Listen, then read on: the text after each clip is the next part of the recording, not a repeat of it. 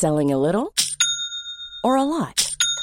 Shopify helps you do your thing however you cha-ching. Shopify is the global commerce platform that helps you sell at every stage of your business. From the launch your online shop stage to the first real life store stage, all the way to the did we just hit a million orders stage. Shopify is there to help you grow. Shopify helps you turn browsers into buyers with the internet's best converting checkout. 36% better on average compared to other leading commerce platforms because businesses that grow grow with Shopify. Get a $1 per month trial period at shopify.com/work. shopify.com/work. Tengo en la línea telefónica y me da mucho gusto saludar a Mario Escobedo Cariñán. Él es secretario de Economía Sustentable y Turismo de Baja California. Don Mario Escobedo, me da mucho gusto saludarlo. Bienvenido. Muy buenas tardes. Jesús Martín, el gusto es mío. Qué gusto saludarte a ti a tu auditorio. A ver, coméntenos, ¿cómo, ¿cómo están visualizando la reactivación económica en Baja California? Yo tenía las ganas de ir a las vendimias allá en Valle de Guadalupe, pero pues no se pudo en este año. Eh, ¿qué, ¿qué, es lo que se está buscando para los siguientes para los siguientes meses y de ahora en adelante en cuanto a reactivación económica? Pues mira, este, venimos reactivando a los diferentes sectores con base en lo que es esencial para el estado de Baja California y para sus eh, municipios, Jesús Martín, respetando en el caso de la manufactura, por ejemplo, formamos parte de la cadena de valor regional y por regional me refiero a México, Estados Unidos, eh, Canadá. Entonces hemos estado reactivando, hemos reactivado más de 280 manufactureras que el sector manufacturero, el sector maquilador en Baja California nos representan 400 mil empleos, ¿no? Uh -huh. Y este ellos eh, el, el, proceso buena parte de los procesos productivos aquí en Baja California eh, tienen como mercado el estado de California. Somos somos la parte final de la cadena de suministros. A partir de ahí, a partir de ahí entenderás bueno la importancia de no de no haber frenado esa actividad. Le dio mucha certeza a los inversionistas. Hoy por hoy somos el único estado que hemos generado empleo durante la pandemia, ¿no? Hemos generado más de 15 mil empleos durante la pandemia de enero a julio y poco a poco ir reactivando con cautela, con gradualidad, eh, para evitar que tengamos rebrotes. No tenemos identificados rebrotes en, en, en los sectores que hemos reactivado. Hemos reactivado el sector turístico, hoteles y restaurantes al 25%. Casinos, gimnasios, acabamos de reactivar a los centros de culto, ya hemos reactivado más de 400 iglesias en el estado, entonces eh, poco a poco, ¿no? Sí es una pena, el Valle de Guadalupe poco a poco se está reactivando también, es una pena que no hayamos podido tener la vendimia este año, pero pues solamente para que le agarremos mayor sabor a la que lo que será la vendimia el año que entra y este el hecho de que bueno, pues seguramente a partir de la segunda, tercera semana eh, de septiembre tendremos abierto al 100% el Valle de Guadalupe y aquí estaremos esperando a los comensales que vengan a conocer sí. nuestra tradicional cocina baja med, nuestra langosta de Puerto Nuevo y bueno, los vinos baja californianos, ¿no? Sí, que son famosos a nivel internacional. Sí, no, si, si, hay un lugar turístico que la verdad es envidiable en México, es precisamente el Valle de Guadalupe, ahí en Baja California. Sé que hay muchas, muchas actividades y, y, la visita a muchas zonas de playa, sin duda alguna. Pero también Baja California tiene sus retos, ¿no? En, en, cuanto a los autos chocolates, sé que están analizando ya este tema con las autoridades federales. ¿Cómo va ese asunto, eh, don Mario Escobedo?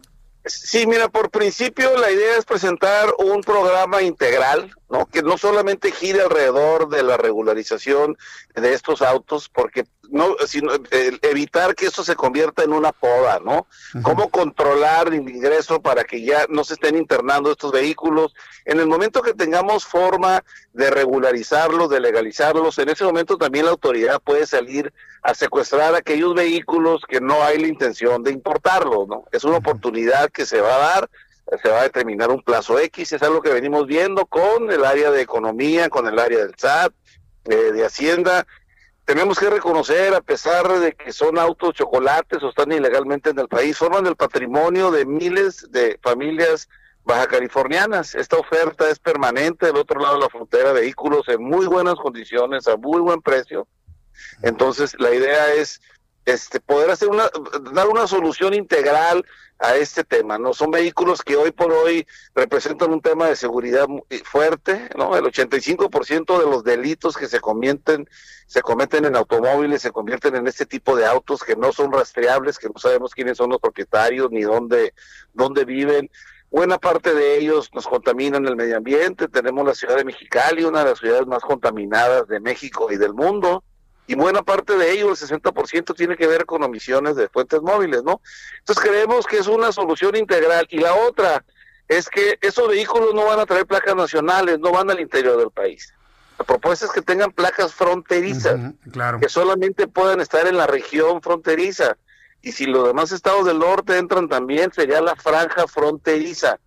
De tal forma que no representaríamos una competencia de la desde alta a los fabricantes de automóviles del interior del país, toda vez que estos vehículos ya están en México y simplemente lo que se trata es de legalizarlos y dar una garantía a las familias, en este caso baja californianas. Pues, me parece interesante la propuesta de solución, porque eh, eh, el asunto no se va a cortar de tajo, ¿no? Hay, que encontrar una viabilidad pues benéfica para todos, ¿no, eh, don Mario?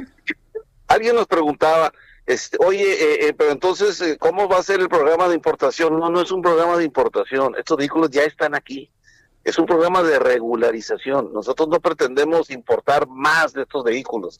Lo que pretendemos es legalizar los que están, ¿no? Y este, ser muy cuidadosos de que esto, repito, no, no, que sea parte de una solución integral, es un tema cultural, ha sido tierra de nadie. Aquí ninguna autoridad está dispuesta a secuestrar estos vehículos porque no recuperas el arrastre ni el almacenamiento, porque lo tienes que poner a disposición, en este caso, del SAT, ¿no? Entonces creemos que es una buena solución, ha sido un compromiso en diferentes campañas, pero bueno, este gobernador sí la va a cumplir. Finalmente, eh, ¿qué va a suceder con la estación científica en el Parque Nacional de San Pedro Mártir? ¿Cómo la van a impulsar? ¿La van a proyectar? Vaya, ¿cómo lo están visualizando en el Estado? El Parque Nacional de San Pedro Mártir y el observatorio que se encuentra es, es, es, una, es algo que la naturaleza le ha dado a Baja California y a México, que lo hace inicuo. La mano del hombre no lo ha afectado, poco lo ha afectado.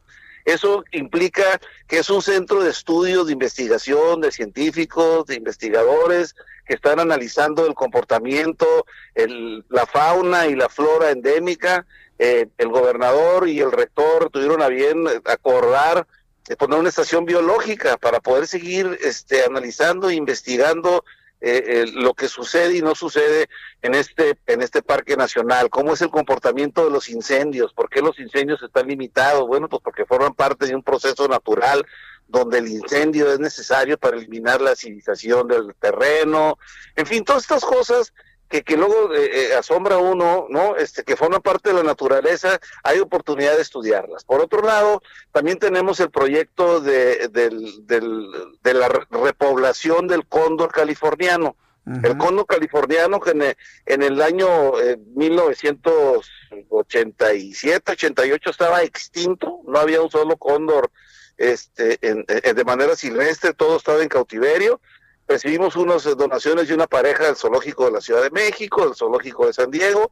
Hoy por hoy tenemos 43 cóndores, ¿no? Que están este, haciendo su vuelo precioso por los por los cielos de la, de la, Sierra de San Pedro Mártir. Ahí tenemos a Juan Vargas, a Catalina Porras, que son los número uno en términos de conocimiento del comportamiento y la investigación de lo que es el cóndor californiano, ¿no? Entonces, grandes cosas están sucediendo a 2.800 metros de altura en la Sierra de San Pedro Mártir. Y bueno, hay un compromiso de seguir eh, promoviendo el turismo. El año pasado recibimos entre 12 y 13 mil visitantes. Creo que eso se puede eh, aumentar de una manera considerable, ¿no?